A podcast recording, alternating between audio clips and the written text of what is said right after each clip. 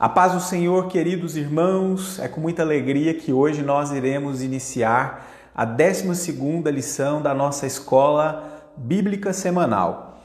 Hoje nós vamos falar sobre as visões do afastamento e o retorno da glória de Deus. Esse estudo tem sido um estudo muito rico, baseado no livro de Ezequiel. Então você que ainda não leu o livro de Ezequiel, recomendo fortemente que você faça a leitura desse livro, que é muito edificante.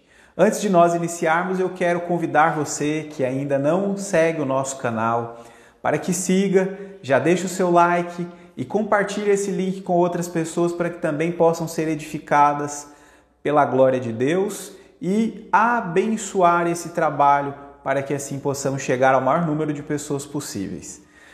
Quero te convidar agora para fazer uma oração, onde você estiver é, sentado, pé, como você puder. Feche os seus olhos agora comigo e, em nome de Jesus, declare essa oração.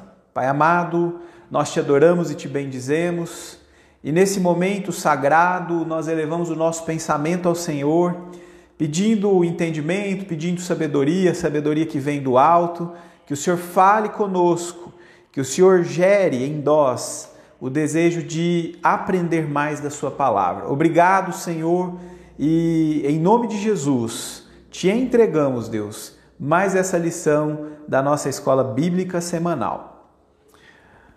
Amado, com a sua Bíblia em mãos, o seu smartphone, o seu tablet, eu te convido nesse momento a abri-la no livro de Ezequiel, no capítulo de número 11.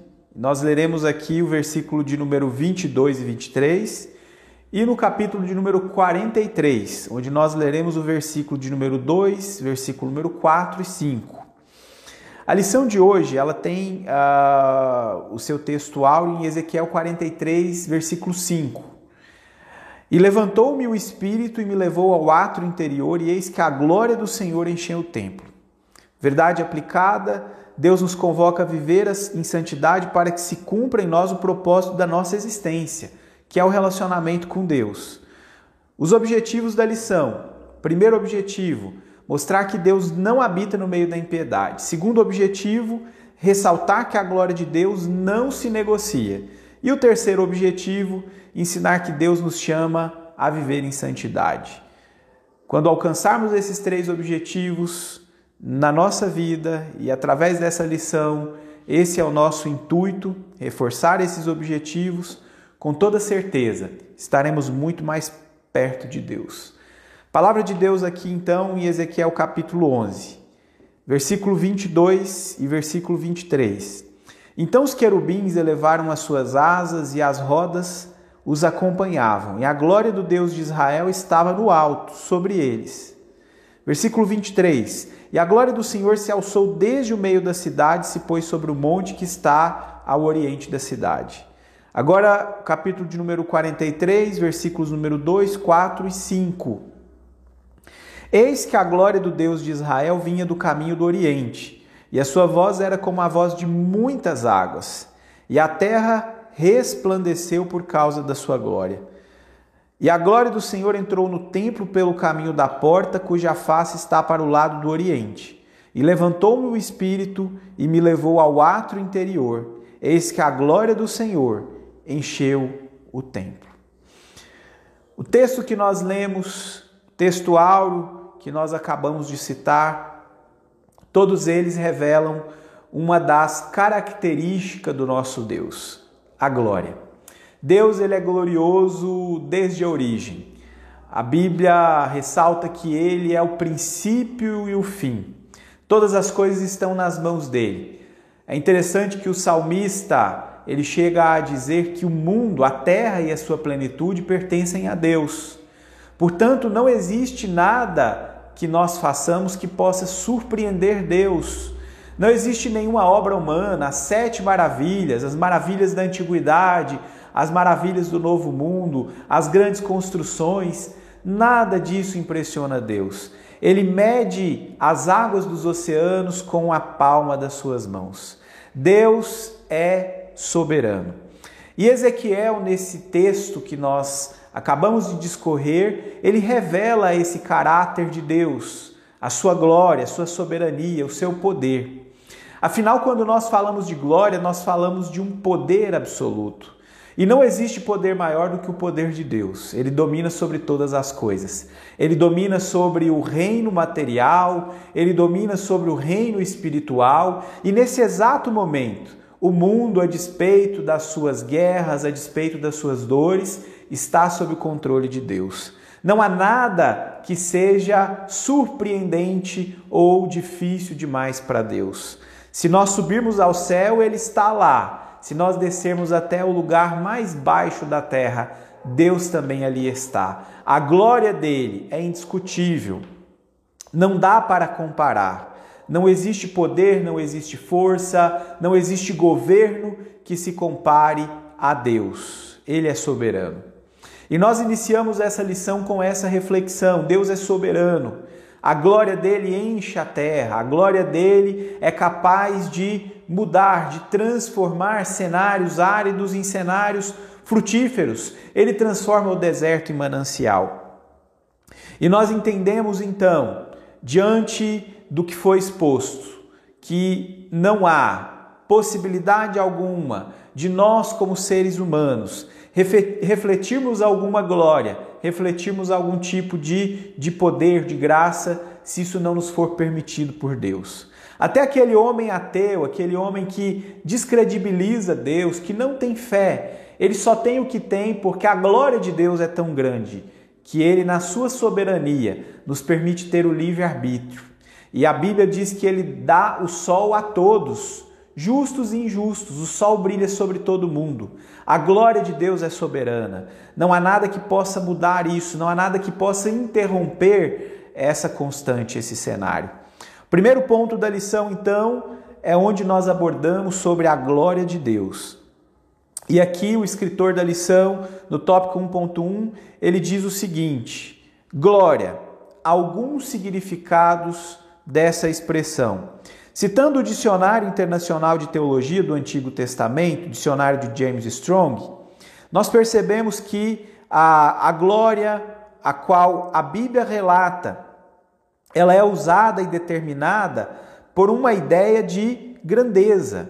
Ela pode estar tanto relacionada à, à capacidade humana de conquistar, a capacidade humana de gerir, de gerar, porque, como imagem e semelhança de Deus, nós também temos a capacidade criativa, mas ela se reflete, em última análise, esse é o ponto central da glória é, bíblica, que é a glória de Deus, que é a, o atributo principal da personalidade de Deus, aquilo que produz mais consideração em nós. Afinal de contas, só Deus para abrir o mar e permitir que o seu povo passe por esse mar como se estivesse pisando em terra seca. Só Deus para se manifestar em meio a fogo ardente, uma sarça e essa sarça não ser destruída. Só Deus para guiar o seu povo durante o dia com uma coluna de nuvem, uma nuvem que protege o fogo do sol ardente do deserto e à noite com fogo. Só Deus, para através do seu Filho Jesus Cristo, realizar milagres que até hoje são incompreensíveis ao ser humano. Milagres como, por exemplo, o milagre da ressurreição de Lázaro. Isso é a glória de Deus, é aquilo que não se explica com a lógica humana. Essa glória que é intransponível, que está vinculada à santidade de Deus, à soberania de Deus. E nós percebemos ainda à luz do que ah, o Dicionário Internacional de Teologia do Antigo Testamento nos revela sobre a glória de Deus, que essas manifestações elas estão diretamente relacionadas com a revelação de Deus ao ser humano. Quando Deus manifesta-se através de milagres, de cura, quando Deus faz com que as situações elas mudem, os tempos mudem de maneira sobrenatural, ele está se revelando ao ser humano. Então, note que todas as vezes que Deus faz uma grande intervenção, Ele está dizendo: Eu sou soberano. A minha glória se manifesta ainda no meio do meu povo. E nessa manhã, nessa tarde, nessa noite, quer seja qual horário você esteja assistindo, é importante que você entenda a natureza da glória de Deus. Não se pode medir a natureza da glória de Deus, não se pode comparar a glória de Deus com qualquer conquista humana, porque a glória de Deus, ela é imorredoura. A glória de Deus, ela não tem fim. É por isso que a Bíblia diz a respeito do altar onde Deus é constituído que o fogo arderá continuamente sobre o altar e não se apagará. Na antiguidade, no templo, se tinha esse hábito de se acender o candelabro porque ele era um símbolo da glória de Deus. E Deus, enquanto estivesse manifesto, o fogo não poderia parar de arder. E no significado mais estrito da palavra, a glória de Deus não acaba, ela não tem fim. Deus continua sendo Deus. Talvez nós é que tenhamos mudado, estejamos mais frios, estejamos talvez um pouco mais insensíveis a Deus e à sua plenitude, mas ele continua sendo Deus. Ele é capaz de mudar a história, ele é capaz de fazer milagre, ele continua abrindo porta onde não tem porta, e a porta que ele abre ninguém fecha, a porta que ele fecha ninguém abre. Ele é aquele que tem a chave da vitória. A chave da vitória está nas mãos de Deus. E quando nós falamos isso, nos dá essa convicção de que a glória dele é soberana ele tem poder sobre a vida e sobre a morte. O último tópico aqui ainda do primeiro pilar dessa lição, que é a glória de Deus, nos mostra que a glória de Deus foi revelada em Jesus Cristo. Jesus Cristo, como filho unigênito de Deus, nasceu como homem, habitou entre nós, mas ele era Deus. E a Bíblia diz que ele, na forma humana, não usurpou ser igual a Deus. Ele se permitiu estar nessa forma, pelo que Deus o exaltou soberanamente. A glória de Deus é revelada em Cristo Jesus. E através de Cristo Jesus, aquilo que nos separava da glória de Deus, o pecado, foi quebrado. Hoje, graças a Cristo Jesus, que é a manifestação mais genuína da graça e da glória de Deus, nós temos a liberdade de nos aproximarmos de Deus e, pela Sua beneficência, pela Sua bondade, somos perdoados dos nossos pecados. Avançando na lição, o segundo ponto, a glória de Deus, esse atributo que é da personalidade de Deus, ela se afasta do povo de Deus. Mas quando ela se afasta do povo de Deus, quando não é possível termos acesso à glória de Deus, quando nós nos afastamos dele. E aqui no tópico de número 2, é, o escritor ele se refere às abominações do povo. Aqui ele se refere às abominações do povo no templo. O povo começou a construir ídolos, o povo começou a trocar o Criador pela criatura, pessoas que começaram a colocar interesse pessoal e material acima da revelação de Deus. Naquela época, os judeus eles se perguntavam por que eles tinham um Deus invisível, sendo que as outras nações tinham deuses para todas as épocas do ano, tinham deuses ah, homens, deuses mulheres, deuses em formatos de animal. Ah, e Deus, o Deus de Israel, o grande eu sou, ele não tinha forma, ele era invisível aos olhos o povo então começou a, a cultuar outros deuses, e foi aí que uh, a glória de Deus começou a se afastar de Israel. A glória de Deus, é, por muitas vezes, ela é interrompida nas nossas vidas por conta do pecado. A Bíblia diz que, uh, assim como uh, o céu ele é distante da terra, assim a misericórdia de Deus, mas ao mesmo tempo a Bíblia diz que os nossos pecados, eles fazem separação entre nós e Deus, entre a vontade de Deus e os nossos desejos. Existe algo chamado pecado. E todas as vezes que nós deixamos de cumprir a vontade de Deus e nos deixamos levar pelos nossos desejos, que na maioria das vezes são corruptos, porque nós nascemos em pecado, fomos gerados em pecado. Se Adão, o primeiro homem, pecou, logo nós somos gerados em pecado, a nossa redenção está em Jesus. Morreu pelos nossos pecados e nos perdoou. Mas todas as vezes que nós nos aproximamos dos nossos desejos, andamos guiados por vista, andamos guiados pela nossa vontade, pelo nosso bel prazer, a glória de Deus se afasta de nós, porque isso é um sinal de irreverência. Muitas vezes nós queremos que Deus se manifeste, nós queremos entrar no culto e desfrutar da paz que excede todo o entendimento. Nós queremos desfrutar de milagres, de bênçãos, mas nós estamos agindo com desrespeito diante de Deus. Não estamos colocando o nosso sacerdócio em primeiro lugar. Deixamos de colocar a Bíblia como nosso referencial, como nosso manual de sucesso. Estamos aceitando todo tipo de teoria, estamos aceitando outros tipos de verdade, relativizando a verdade sendo que só existe uma verdade, só existe uma vida. Essa verdade e vida são Jesus. Afinal de contas, é Ele mesmo que diz: Eu sou o caminho, a verdade e a vida, e ninguém vai ao Pai a não ser por mim. Para finalizar essa lição aqui, o tópico 3, eu estou indo um pouco mais rápido, mas você pode ler com mais detalhes e estudar a lição se você ainda não tem essa revista, ela é disponível na nossa igreja. Você pode procurar na nossa secretaria, nosso uh, Ministério de Educação Cristã tem exemplares da revista para que você possa estudar e ser edificado. Mas se você não tem, eu tenho certeza que lendo a Bíblia e ouvindo essa mensagem você será tremendamente edificado. Eu concluo aqui então, tópico de número 3 que é o afastamento e o retorno da glória de Deus.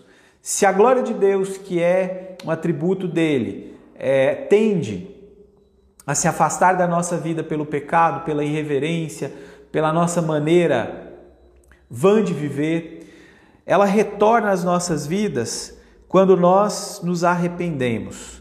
Ela retorna às nossas vidas quando nós compreendemos que Deus ele continua sendo Deus, que ele não muda, que nele não existe sombra de variação, mas que talvez quem tenha mudado tenha sido eu e você.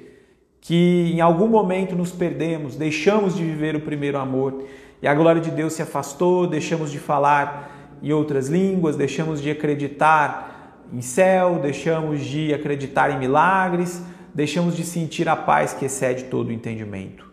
Hoje nós somos convidados a chamar novamente Deus às nossas vidas. E com isso a glória dele retorna. Aqui o escritor no tópico de número 3.2, ele diz o seguinte: Após a visão no templo de Ezequiel, a glória de Deus vem pelo caminho do Oriente e entrou no templo. Essa descrição nos lembra de Êxodo, quando Deus, de maneira bondosa, de maneira misericordiosa, ele guia o seu povo no meio do deserto. Permite que o povo ande pelo deserto, mas no deserto se revela ao povo. No deserto faz milagres, provê pão, provê água. E Deus ele é provedor nas nossas vidas. É muito significativo quando a Bíblia diz em uh, Malaquias, lá no capítulo 4, no versículo 2, que antes da vinda de Jesus Cristo nascerá o sol da justiça. O sol da justiça, aqui é referido aqui, antes da vinda de Jesus Cristo. É a glória de Deus que nasce nas nossas vidas. E através do Espírito Santo opera a obra do arrependimento, do perdão de pecados, sara os nossos corações, cura as nossas mentes e nos coloca novamente na direção certa, na direção da vida eterna com Deus. Tópico número 3.3, e aqui nós já partimos para o final dessa lição, nos mostra o impacto e o resultado da glória de Deus na vida do seu povo. Olha só que coisa tremenda! Após enfatizar a estrutura do templo e a volta da glória de Deus, agora a visão do profeta Ezequiel, lá no texto que nós lemos em Ezequiel 40, Foca na conduta do povo e dos sacerdotes como meio para que Deus ele volte a habitar no meio do seu povo. O ponto de partida é o altar. No tempo de Elias e de Manassés, o altar era também precisou ser restaurado. Anos depois de Ezequiel, quando os primeiros judeus voltaram do cativeiro babilônico, ao chegarem em Jerusalém, iniciaram as ações visando a restauração pela edificação do altar. Então, resumindo, uh, nós notamos que o povo erra, uh, a glória de Deus se afasta, mas quando eles resolvem restaurar o altar, quando eles resolvem abrir mãos dos, dos deuses pagãos, das imagens de escultura, das coisas que eram abomináveis diante de Deus, Deus ele volta a habitar no meio do povo. E é isso que nós precisamos fazer hoje se nós quisermos ter um encontro com Deus e com a sua glória. Nós precisamos abrir mão daquilo que não é dele. Nós precisamos restaurar o nosso altar. Como está a sua vida de oração? Como está a sua vida de leitura bíblica? Como está o seu tempo com Deus. Você tem reservado tempo para Deus? Talvez você não tenha sentido mais, não esteja mais sentindo a glória, não sente mais aquele desejo de orar. Chegou a hora de mudar esse cenário. A glória de Deus precisa retornar imediatamente para a sua vida. Nós precisamos entender que Deus continua sendo Deus e está disponível a mim e a você. É tempo de nós buscarmos a Deus se o meu povo que se chama pelo meu nome se humilhar e se arrepender dos seus maus caminhos, eu ouvirei, sararei a sua terra. Deus está nessa manhã, nessa tarde, nessa noite, nesse momento, disposto a te curar, a te sarar e a derramar a glória dele sobre a sua vida. Você acredita nisso? Você tem fé para fazer uma oração comigo e pedir para que a glória de Deus continue se manifestando ou retorne à sua vida? Se você acredita, se você tem fé para isso, eu quero terminar com mais uma oração, declarando o meu desejo de que a glória de Deus esteja em mim e de que Ele, de maneira gloriosa, se manifeste novamente no nosso meio. Pai amado, em nome de Jesus Cristo, eu fiz a leitura da Sua palavra, eu preguei, eu fiz uma reflexão, Deus, com esse irmão e com essa irmã. Mas o nosso maior desejo e o aprendizado dessa lição é de que a glória do Senhor é real, mas que ela pode se afastar. E quando ela se afasta, nossa vida fica sem graça, sem sentido. Nós deixamos de ter as manifestações de milagres, a paz que excede o entendimento já não faz mais parte da nossa vida. E nós, Deus, que uma vez conhecemos a Sua glória, não queremos que ela se afaste de nós. Nós não queremos, Deus, e não podemos. Nós clamamos pela Sua glória. Nós clamamos pela Sua Shekinah nas nossas vidas. Torna a fazer em nosso meio, Deus, as coisas grandes que fizeste no passado. Renova-nos, aviva-nos, Senhor. Manifesta a Sua glória no nosso corpo, alma e espírito. Esse é o nosso desejo e nós oramos em nome de Jesus. Deus te abençoe onde quer que você esteja. Um excelente dia. Sábado, domingo, segunda-feira. Compartilhe esse vídeo e curta para nos ajudar a alcançar mais pessoas e abençoar mais vidas. Em nome de Jesus.